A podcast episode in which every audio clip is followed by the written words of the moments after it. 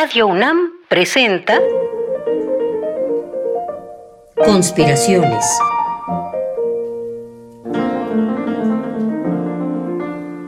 Bitácora de un admirador de Balzac. Por Otto Cázares.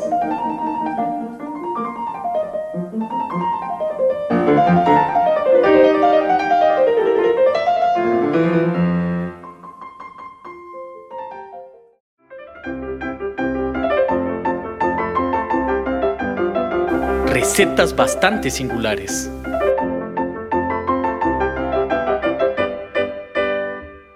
En el mundo hay muy pocos asuntos de los que se pueda decir que tienen un común acuerdo. Se tiene, por ejemplo, un consenso, digamos, casi absoluto en el genio colosal y multifacético de Leonardo da Vinci, o se tiene un juicio casi uniforme de que Sir Isaac Newton es fundamental para el pensamiento científico y para la comprensión del mundo físico. De pocos asuntos que no entren en el orden de lo artístico o de lo científico, se tienen acuerdos tan universales.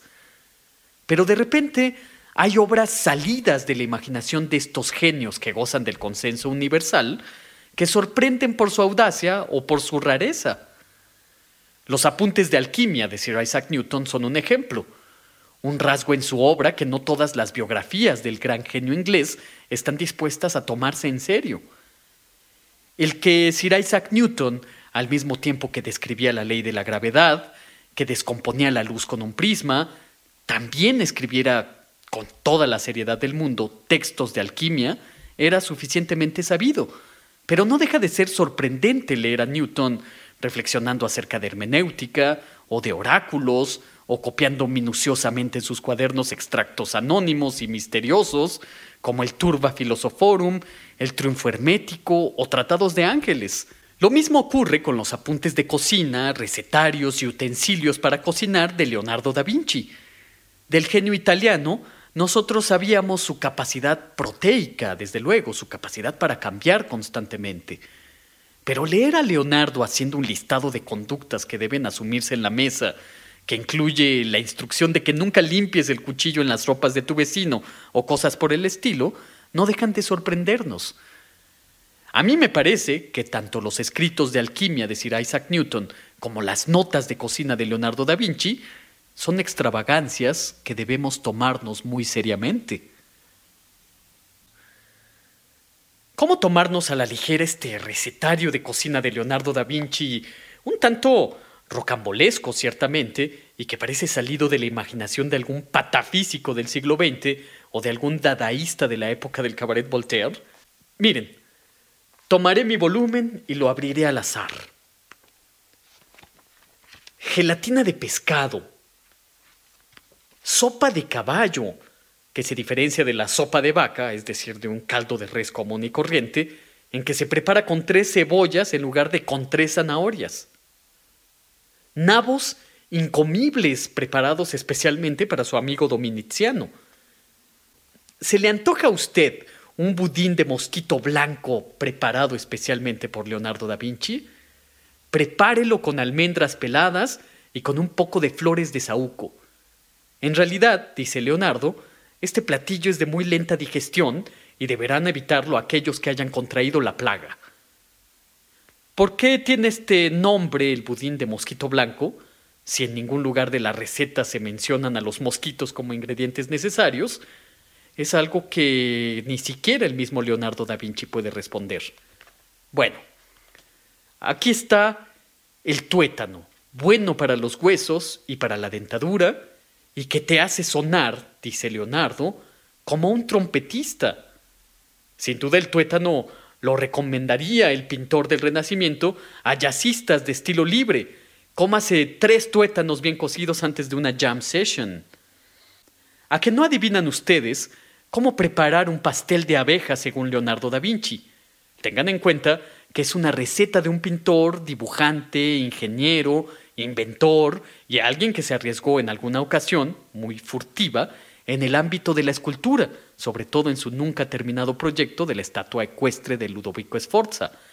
Pues bien, cocina en una vejiga de cerdo durante algunas horas 14 ranas, ni más ni menos, agregue miel, huevo y dele forma de abeja. ¡Oh, qué maravilla de visión plástica! Si quiere usted un budín de mosquito o un pastel de abeja, bastará, según Leonardo, con dar al budín forma de mosquito y al pastel forma de abeja.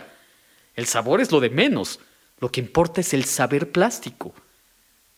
Como es muy sabido, Leonardo diseñó en múltiples ocasiones máquinas de guerra para los ejércitos pontificios comandados por César Borgia.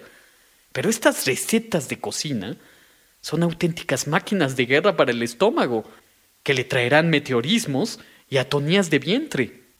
No olvide quitar las telas de araña que recubren a las coles y sobre todo hay espacio en este recetario de Leonardo da Vinci para la irreverencia. En Navidades, evite por sobre todas las cosas no atragantarse con ninguna sagrada reliquia de Cristo escondida en el budín.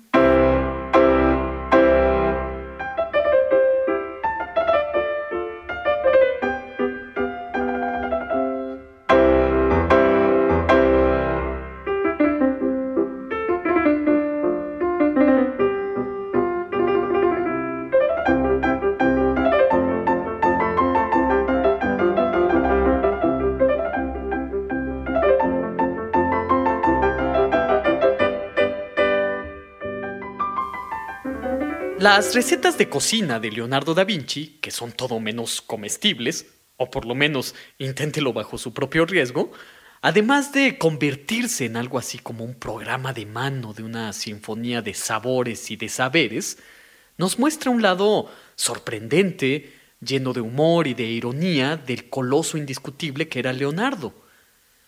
A mí me gusta cómo dentro de los parámetros y de las características de una receta de cocina, Leonardo vuelca su imaginación creadora para construir por medio de la palabra imágenes de platillos sorprendentes.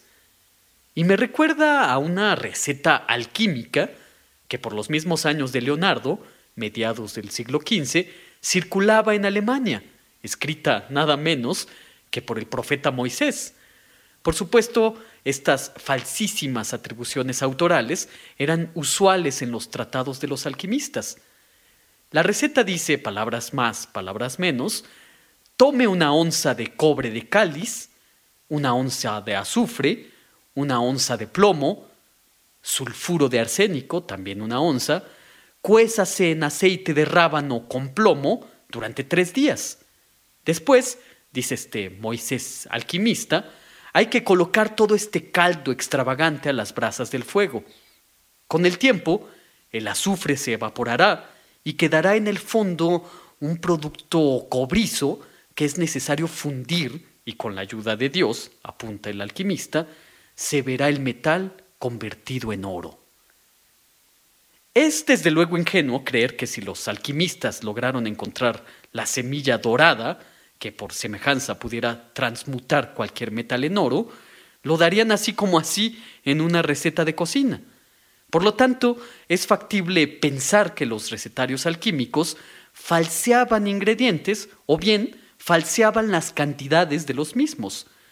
Como se sabe, la idea fundamental de la alquimia era conseguir desesperadamente la fórmula de la transmutación de los metales, conseguir, y no de manera metafórica, la semilla del oro para fertilizarlo todo con ella.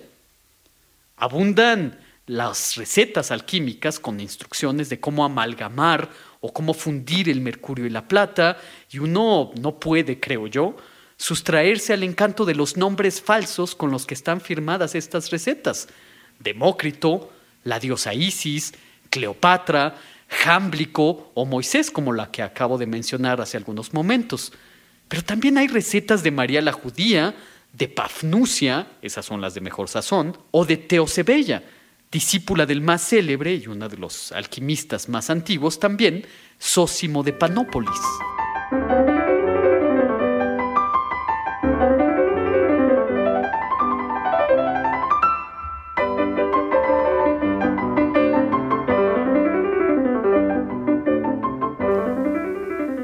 Si bien los recetarios y los tratados de los alquimistas pasan por ser un complicado galimatías de fórmulas y de esquemas bellamente ilegibles, En 1500 años de investigaciones, se inventaron también los principales aparatos químicos que conocemos, matraces, destiladores, redomas, etc.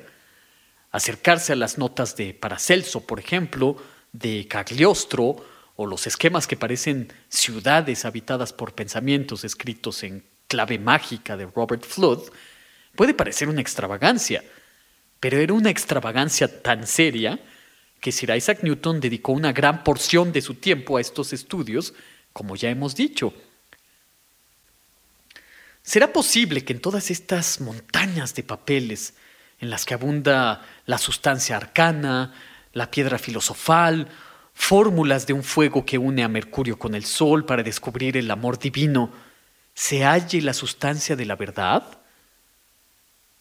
¿Vislumbró verdades en la alquimia Sir Isaac Newton?